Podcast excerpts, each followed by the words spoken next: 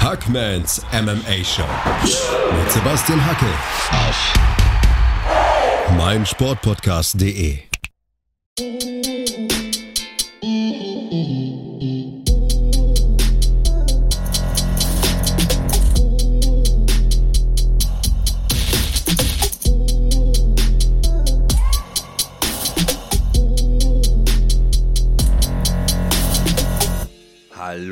Draußen und herzlich willkommen zur Ausgabe 64 von Hackmans MMA Show auf meinsportpodcast.de.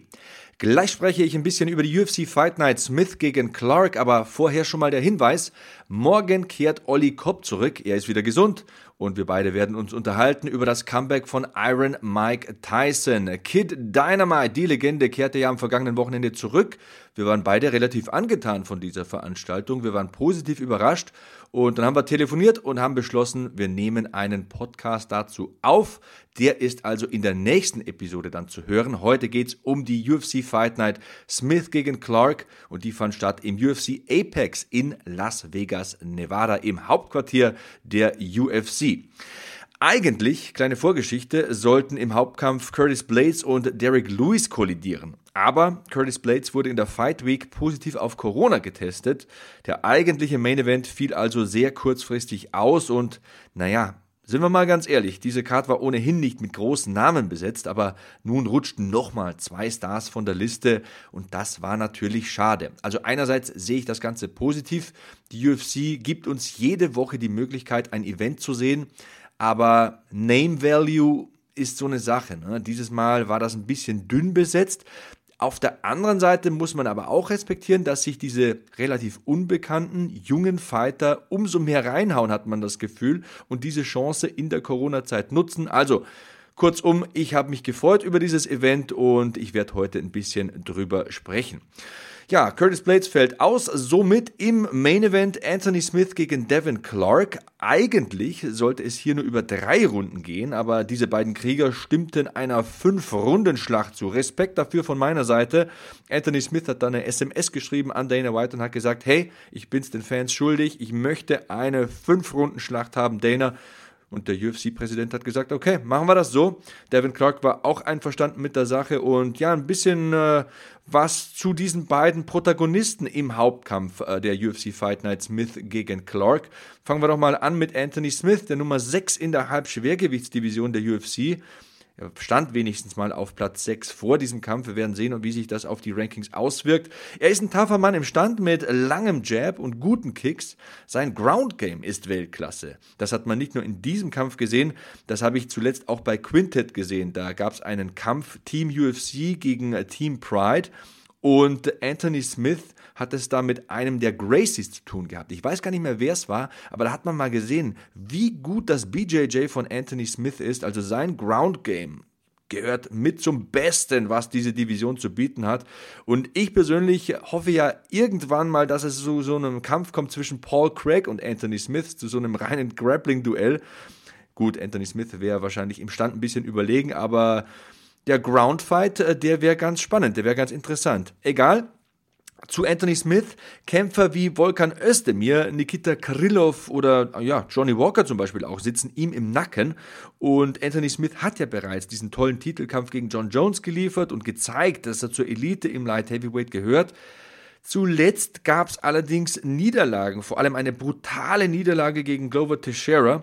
Er wollte also beweisen, dass man ihn nicht abschreiben darf, wenn man vom Titel spricht. Er will da wieder hin ins Titelgeschehen, aber vor allem, das hat er mehrfach betont, wollte er wieder wissen, wie es sich anfühlt, wenn man gewinnt. Und äh, das verrät ja schon, wenn man da zwischen den Zeilen liest, dass er ein bisschen nach Selbstvertrauen gesucht hat. Und der Mann ist einer, der Kämpfe bietet, die fürs Auge sind, die spektakulär sind. Er will Kämpfe beenden. In seiner Bilanz stehen jetzt nicht nur 50 Profikämpfe, da stehen auch 33 Siege. Und von diesen 33 Siegen kamen 30 vorzeitig zustande. Also Anthony Smith ist ein Fighter, wie man sich das vorstellt. Und sein Gegner Devin Clark, das ist ein Brecher mit einer bewegenden Geschichte. Denn äh, seine Schwiegermutter verstarb ja gut eine Woche vor der Fight Night und aufgrund der Corona-Testbedingungen konnte er nicht bei seiner Frau sein. Und äh, die sagte dann zu ihm, also hau den Smith am besten in der ersten Runde weg und mach, dass du nach Hause kommst.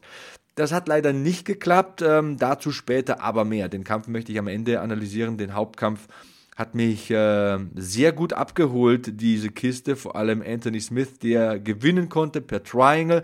Und bei dem die Steine vom Herzen gefallen sind, das hat man gemerkt, das waren richtige Felsen, der war erleichtert, der ist jetzt wieder zurück in der Gewinnerspur und äh, kann wieder Schwung nehmen, kann wieder Anlauf nehmen, wenn es dann um den Titel geht. Im ersten Kampf des Abends standen Jonathan Pierce und Kai Kamaka. Das war ein Duell im Federgewicht, also in der Gewichtsklasse bis 145 Pfund. Das heißt, vielleicht auch das nochmal erklärt für all die, die noch nicht so lange dabei sind.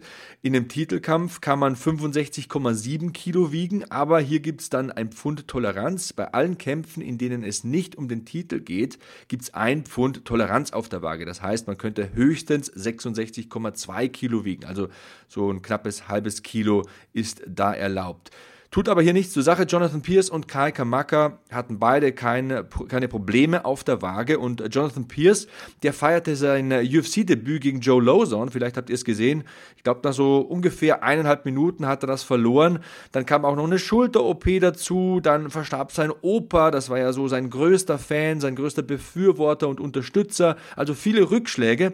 Trotzdem konnte er fünf seiner letzten Kämpfe gewinnen und acht seiner neun Profisiege insgesamt hat er vorzeitig erzielt und äh, mit dieser Qualität konnte er sich bei der Contender Series einen Vertrag erkämpfen. Trotzdem war er hier der klare Außenseiter. Plus 250, das ist schon relativ klar. Und Kai Kamaka, The Fighting Hawaiian, der Name verrät es ja schon, er kommt aus Hawaii, aber er ist einer dieser Kämpfer, die in diesem Jahr einfach in Las Vegas geblieben sind und auf Kämpfe gewartet haben. Er hat sich da einquartiert, er wohnt seit dem Sommer bei seiner Oma in Las Vegas und wartet bei Extreme Code Tour auf einen Anruf der UFC. Und was soll man sagen? Der Plan ist aufgegangen, möchte ich mal meinen. Im UFC-Debüt war es gleich mal ein Fight of the Night. 50.000 Dollar Bonus, kann man mal machen, ne? Kai Kamaka.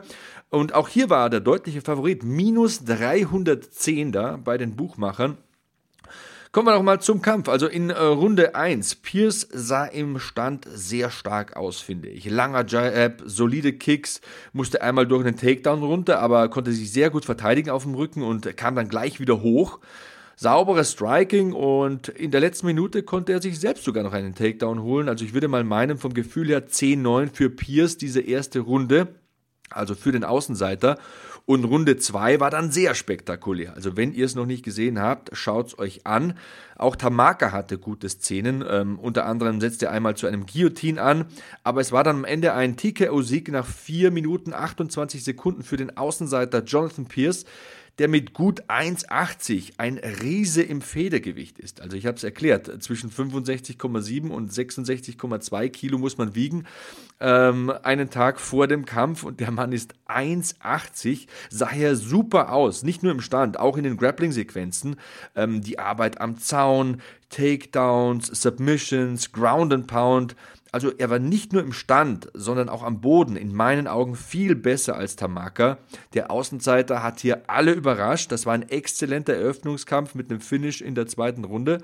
Und ja, wenn man da ein bisschen äh, Kohle auf den Außenseiter gesetzt hat, äh, dann äh, war das ein guter Auftakt dieser UFC Fight Night Smith gegen Clark.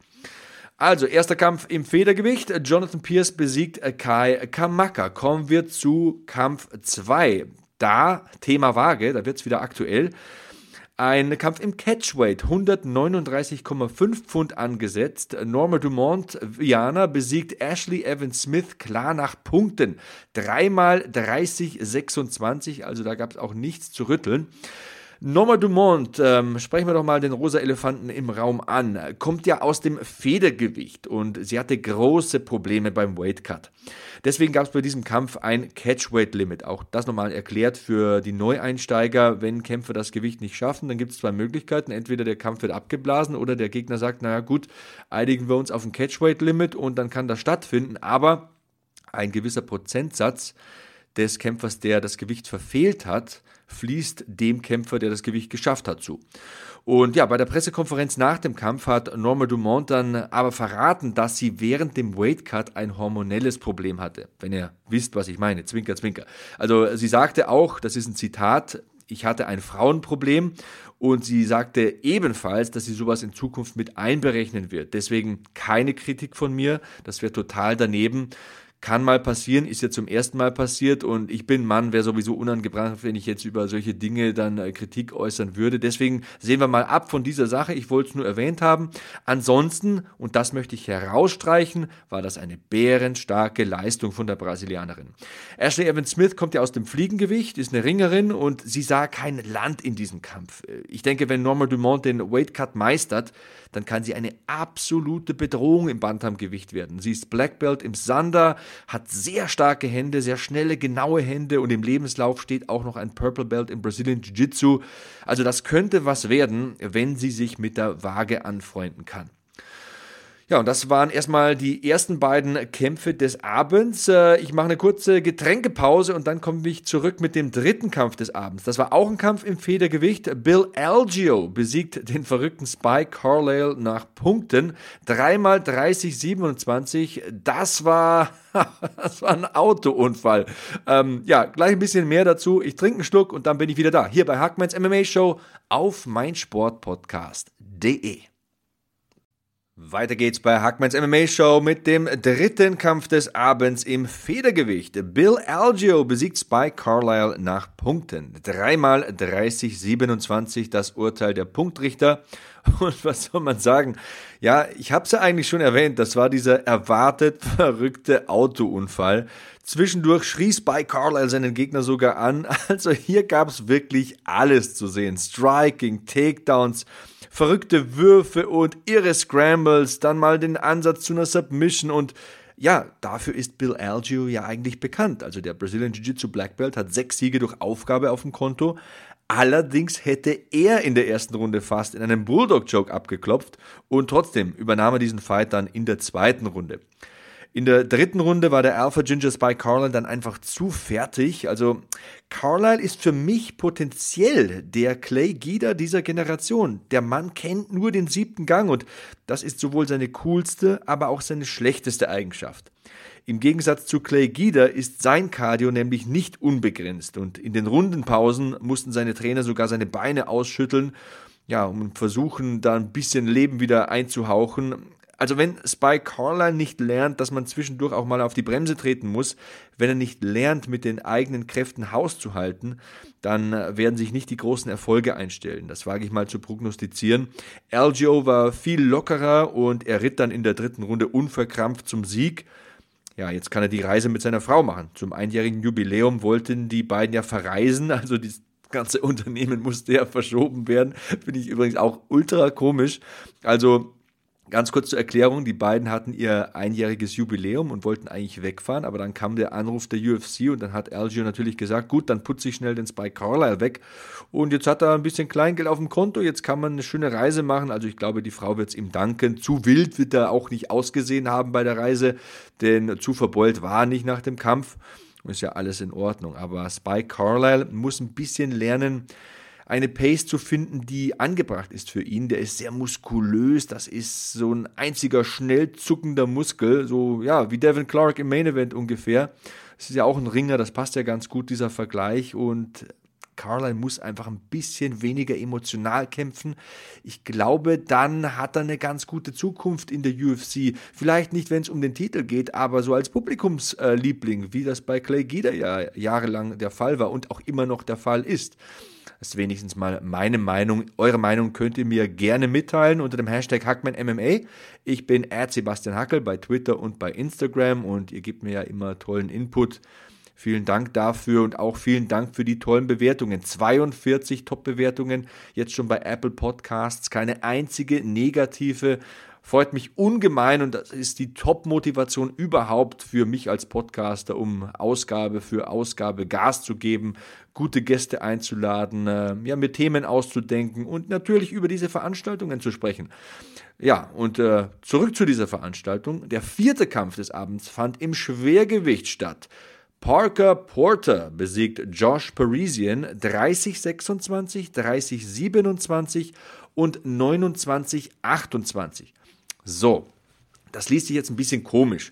Aber man muss sagen, man kann Parisian tatsächlich die erste Runde geben, mehr aber nicht. Also ja, 29, 28 kann man sehen. Ich bin eher bei 30, 27 beziehungsweise 30, 26.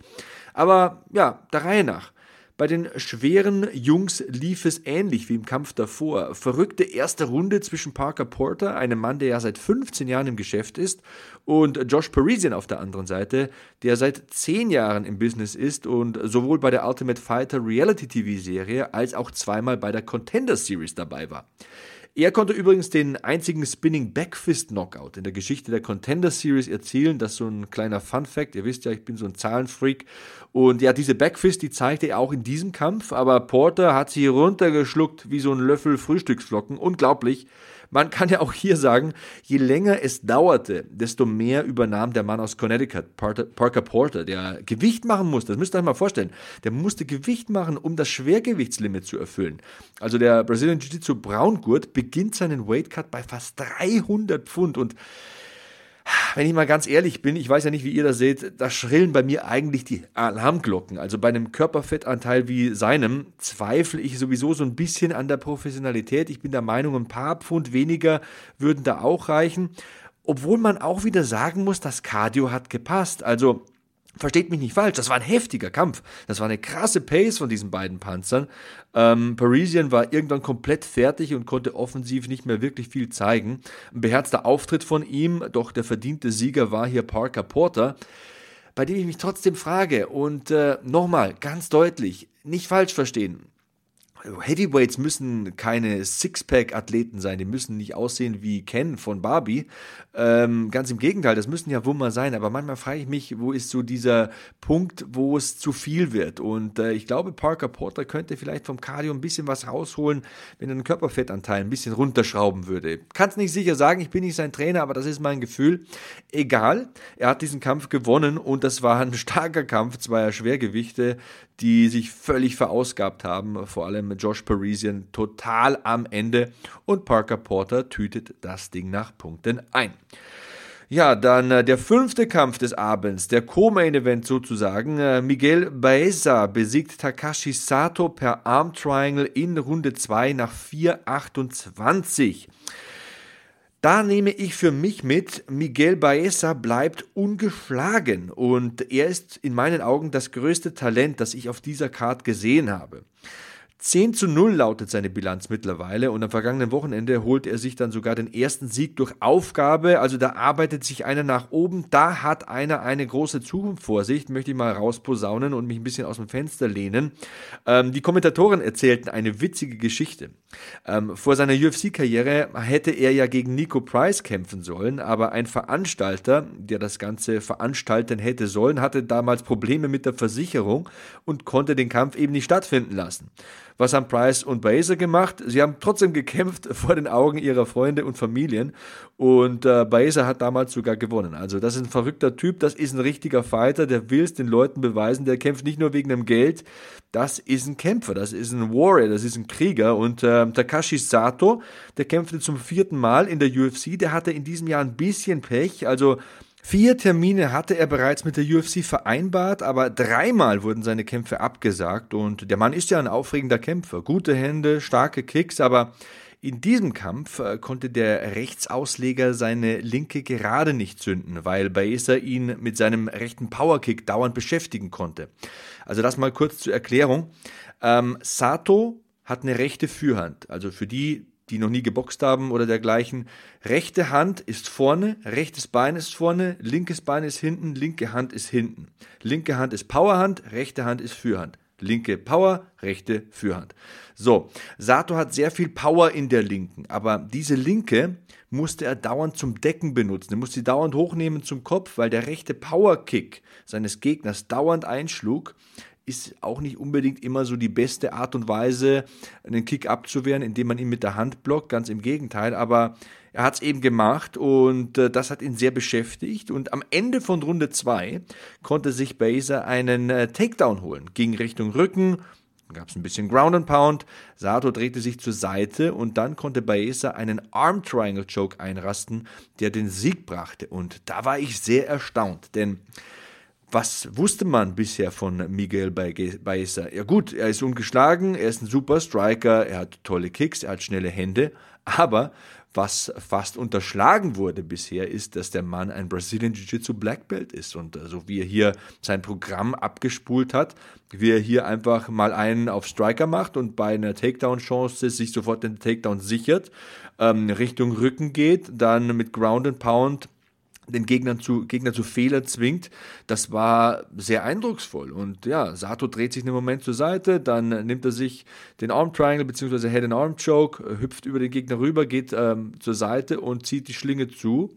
Respekt. Also das war gut von Miguel Baeza und ich sage, der Mann, der könnte was werden. Also der ist jung, der hat keine Probleme mit dem Weight Cut, der hat ein äh, komplettes Paket, hat sehr viele Fähigkeiten. Also das ist ein ansprechender Fighter, den ich gerne, gerne sehr schnell wiedersehen möchte, wenn es denn geht. Und ja, das war der fünfte Kampf des Abends. Gleich sprechen wir über den Main Event. Anthony Smith besiegte da Devin Clark durch Aufgabe in einem Triangle Choke nach 2 Minuten 34 Sekunden in Runde 1. Und äh, wie das passiert ist, wie es dazu kam, wie Anthony Lionheart Smith wieder in die Erfolgsspur kommen konnte, das erkläre ich euch gleich. Nach einer kurzen Pause hier bei Hackmans MMA Show auf meinsportpodcast.de. Bei Volvo haben Sie jetzt die Qual der Wahl. SUV oder Kombi, Plug-in oder Mild-Hybrid, Black oder Business Edition. Keine leichte Entscheidung, denken Sie? Ganz egal, wie Sie sich entscheiden. Bei unseren Editionsmodellen profitieren Sie von einem Kundenvorteil von bis zu 7300 Euro. Jetzt bei Ihrem Volvo-Händler. Letzte Runde hier bei Hackmans MMA Show auf meinsportpodcast.de. Wir kommen zum Main Event. Anthony Lionheart Smith besiegt Devin Clark durch Aufgabe in einem Triangle Choke nach nur 2 Minuten 34 Sekunden in Runde 1. Ich habe es ja vorhin schon mal erwähnt. Devin Clark, das ist ein einziger schnell zuckender Muskel. Also das wäre hier der größte Kampf seiner Karriere, unbestritten. Und äh, der elfte Kampf insgesamt in der UFC, sein erster Main Event. Wir wissen, Devin Clark ist ein sehr guter Ringer. Wenn er nach vorne stürmt, dann kann er richtige Bomben platzen lassen. Hat äh, Feuer in den Händen. Und äh, Anthony Smith auf der anderen Seite mit dem 50. Profikampf, ein waschechter Routinier, ein Octagon-Veteran. Er wollte hier den Kampf über fünf Runden, hat Dana White eine Textnachricht geschrieben und hat gesagt, hey, wir sind es den Fans schuldig, ich bin's den Fans schuldig, ich bin's dir schuldig, ich möchte hier die fünf Runden. Saß ich da auch taktisch gesehen ein bisschen vorne, meinte dann später im Postfight-Interview, je länger das Ding gegangen wäre, desto besser wären meine Chancen ohnehin gewesen. Ich hätte meine Erfahrung und äh, mein komplettes Arsenal an Waffen vor allem ausgespielt und hätte dann sowieso den Sargnagel eingeschlagen. Anthony Smith ist das, was ich mir unter einem Kämpfer vorstelle. Ich habe schon mal extra einen Podcast äh, zu seiner Lebensgeschichte veröffentlicht, da habt ihr ja schon mal ein bisschen zu ihm geschwärmt, aber ähm, darüber geht's heute nicht. Äh, heute geht's ähm, um diesen Kampf und kommen wir doch zu diesem Kampf. Ähm, Devin Clark stürmte aus der Ecke, so wie man es kennt von ihm, und er lief direkt in einen Takedown des Routiniers Anthony Smith. Und auch da nochmal Respekt Anthony Smith. Ich meine, Devin Clark ist ein Ausnahmeringer, ist ein äußerst starker Wrestler und den da so abzupassen, sich da den Waistlock zu holen, äh, den Bodylock zu holen und ihn einfach zu Boden zu bringen, das spricht für die große Qualität, das spricht für das Know-how, den Erfahrungsschatz von einem Anthony Lionheart Smith. Und ja, extra geil fand ich ja, ähm, Smith bringt Clark dann in die Mitte, geistesgegenwärtig, ganz ruhig. Er weiß, dass er am Boden Weltklasse ist ähm, holt ihn weg vom Zaun, schleift ihn in die Mitte, setzt dann zu einem Twister an. Alter, in einem UFC Main Event, welche Nerven musst du haben?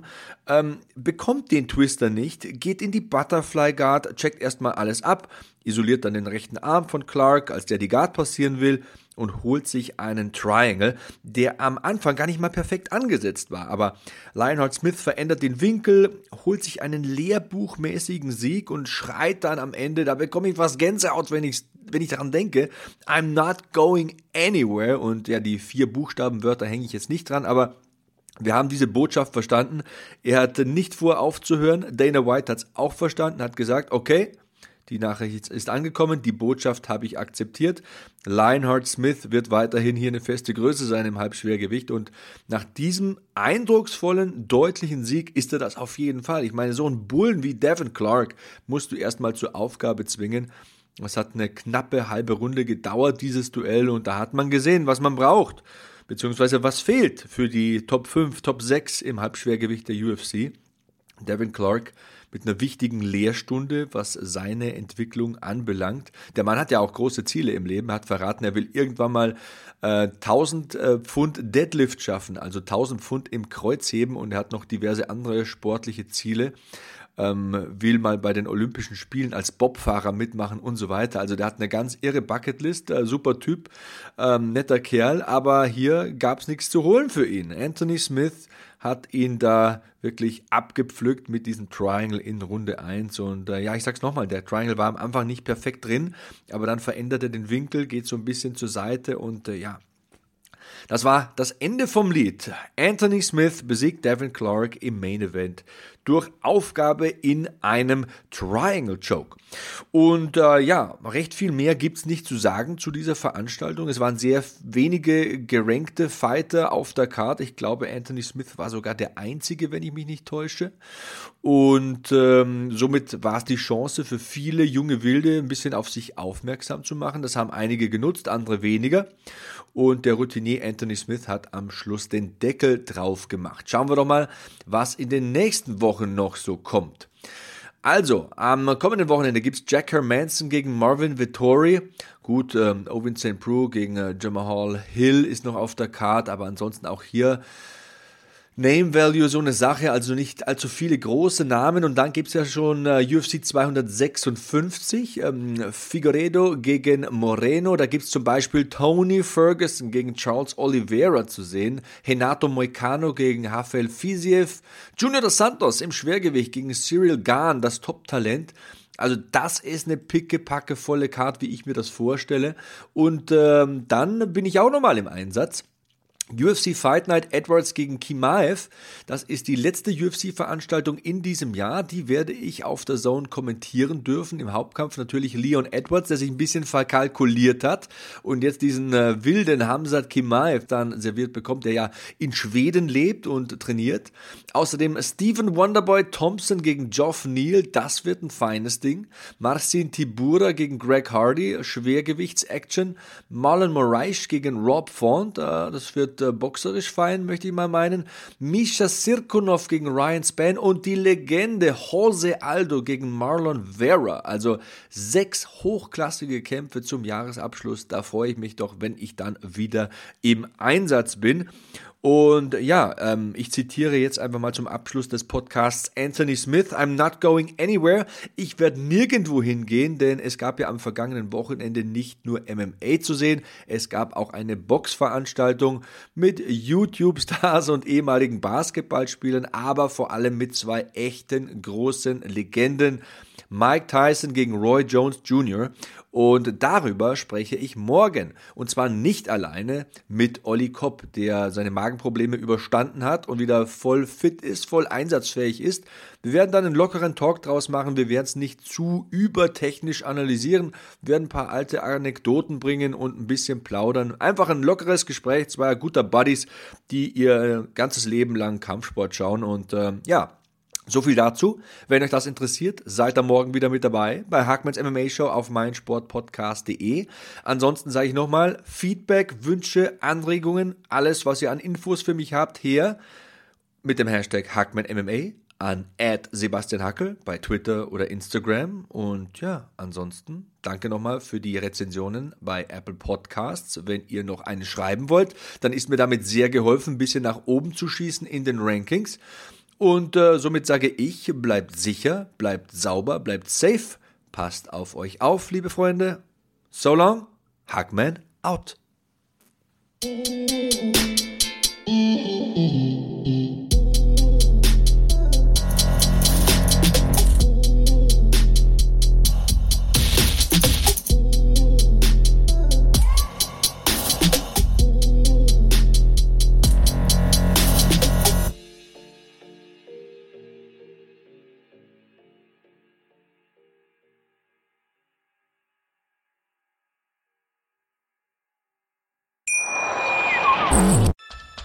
Was zum Teufel, du Bastard? Du bist tot, du kleiner Hundeficker.